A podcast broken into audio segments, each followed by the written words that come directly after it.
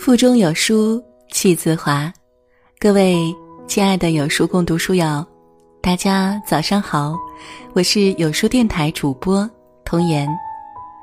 生活节奏快，在生活当中，我们时常会感到焦虑。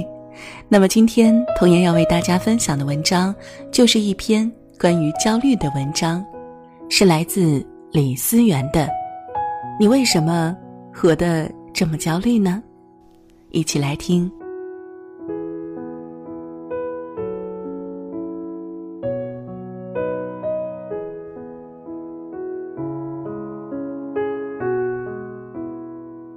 昨天我跟表姐一起吃饭，当谈到工作时，她突然一脸的焦虑，然后对我说道：“我觉得自己离下岗已经不远了。”表姐五年前。在一家银行当一名普通的柜员至今，我问他：“怎么会呢？你的工作不是一直干得很好吗？”表姐说：“你也知道，如今网络的支付平台对我们的冲击非常大。再者，从今年开始，银行的很多网点都增加了不少人工智能机器，很多业务已经不需要到柜台亲自办理。”虽然表姐如今的收入还是很可观的，可凭她目前的工作能力，如果换了一份工作，就难保再有这样的薪资待遇。她特别害怕自己在未来的某一天突然就变成了失业游民，然后一切都要重新开始。而我认识的另外一个人刘哥，也遇到了同样的问题。他是名手机芯片的硬件工程师。前两年这份职业还特别的吃香，可如今随着手机技术的普及，刘哥也顿时没有了用武之地。他曾经跟我聊过几句，说：“你不知道啊，人到中年时，工作遇到瓶颈期，家里有老有小，还有高额的房贷，是什么样的体会呢？”每每想到这儿，我的心就如悬在了半空，常常整夜整夜的失眠。其实他们的这种焦虑，我特别理解，因为随着科技越来越发达，市场竞争越来越激烈，很多看似稳定的工作，如今变得岌岌可危，许多曾经的朝阳行业也被迫走上末路，曾经的精英人才也突然失去了绝对的优势。也许这样的压力在小城市不太能感觉到。但在大城市尤为明显。狄更斯说过：“这是个最好的时代，也是一个最坏的时代。”也许你今天还端着让众人羡慕的铁饭碗，但如果你一直不成长、不进步、不学新的知识和技术，也许明天你就会为基本的谋生问题担忧。在职场上，有越来越多的人。即便如今还拿着高薪，工作也暂时趋于稳定，可他们心中早已经翻江倒海，不知道一成不变的自己未来究竟何去何从呢？我有个远房亲戚王姨，王姨其实家境不错，算是我们家族里最有钱的，可她本人的生活品质一直都不高，而且还经常满脸愁容。其实王姨最大的问题就是过度焦虑。她结婚那会儿，跟丈夫是异地恋，那时她三天两头都要一哭二闹三上吊，她随时都要丈夫向她证明要一辈子爱她，因为她担心两个人没常在一起，万一丈夫变了心怎么办呢？她生了孩子以后，整个人更是变得神经紧张。他的儿子从小就被送进各种辅导班进行脑部思维开发，学习各种爱好特长。他说不想让孩子输在起跑线上。等到现在，他的事业家庭也逐渐步入了正轨，人生方向也逐渐的明朗，日子当然也比以前顺遂了许多。可他依旧成天在想方设法的为养老做准备。他几乎很少组织一家人出去旅行，因为他要攒钱等老了来花。他也很少闲下来多留点时间陪家人，因为他要趁着能动能跳的时候，多做些自己认为有价值的事儿。他甚至看到有关癌症的报道，都会不自觉地联想到自己，然后心有余悸，总是弓背蛇影般的过生活。其实，在我们看来，王姨其实没有必要活得那么累。她无论遇到任何事儿，都会做最坏的打算，想最坏的结果，为还不存在的难题而焦虑。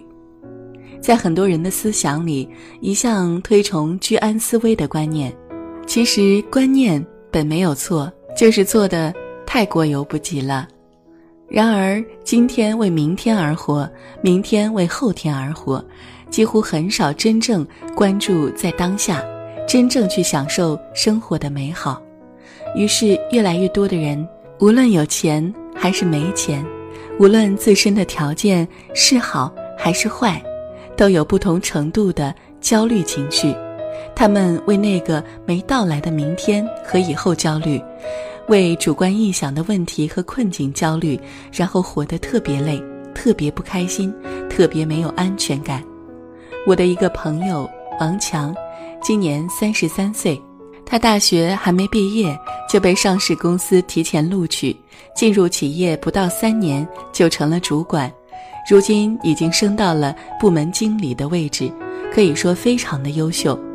他二十多岁的时候，因为在拼事业，所以家人催他结婚生子的念头还不强烈。现在他的工作也逐渐稳定了，也在城里买了房子和车子，所有结婚应该具备的基本条件他也有了。他焦虑的事情却是周围人都结了婚，唯有他还单着，于是就感觉自己很差劲儿。他最近就一直在马不停蹄地参加各种相亲会，认识各种类型的女孩，聊天、约会、看电影，可每一个都聊不了几天，就彻底没有了感觉。有一次，他问我，我是不是条件还不够好？我说不是。他又问，那会不会是我不太懂如何跟女孩子相处呢？这次我没有直接回答他，而是问他。你觉得你这么着急想要结婚，是为了感情，还是为了结婚而结婚？当然，他的答案肯定是后者。再来看看他二十多岁的时候，其实他曾经遇到过很心仪的女孩子，可那时他不能给对方提供更好的物质生活，无奈两人只得分手了。于是跟很多人一样，他就在最想恋爱的年纪，因为经济压力。放弃了爱情，又在最想结婚的年纪，因为舆论压力放弃了感情。如今的他恨不得马上结个婚，拼生个二胎。我曾对他说：“其实以你的条件，真的不必过分的担忧。你要相信，凡事儿都要讲缘分，感情不是靠你努力就可以得到的。其实生活中有一部分人的焦虑，来源于凡事儿。”都太着急，你总要相信，饭是一口一口吃的，日子也是一天一天过的。你希望得到的一切，也要需要有个时日，才会慢慢的呈现在你的面前。你其实根本不用太着急，因为该来的总会来。很多事情不能着急，也急不来。在这个物欲横流的社会，越来越多的人。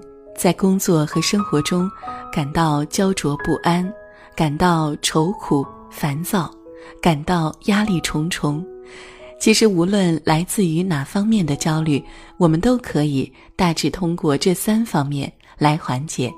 第一，于职场提升自己。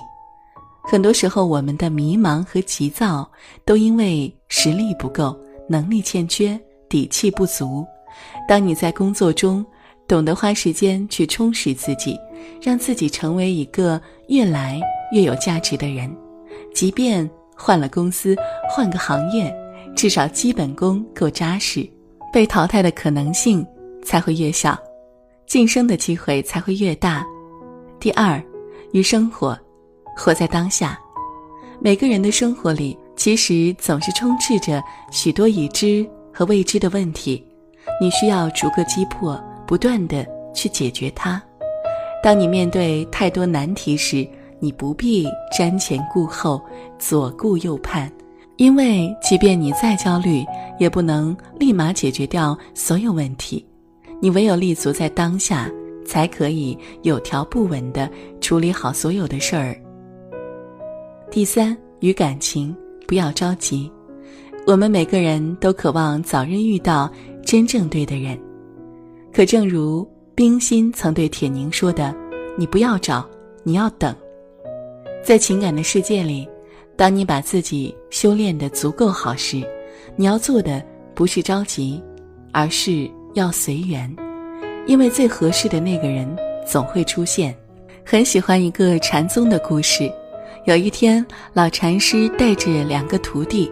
提着灯笼在黑夜里行走，一阵风，灯灭了，怎么办？徒弟问。看脚下，师傅答。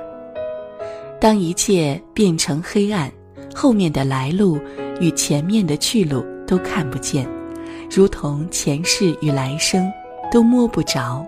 我们要做的是什么？当然是看脚下，看今生。愿你我。从此以后，做一个不焦虑的人。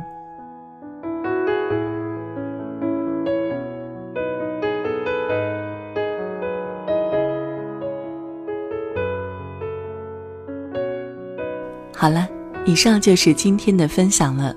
希望大家在生活当中少一点焦虑，活在当下，加油！欢迎大家下载有书共读 APP，收听领读。记得在文末点赞哟。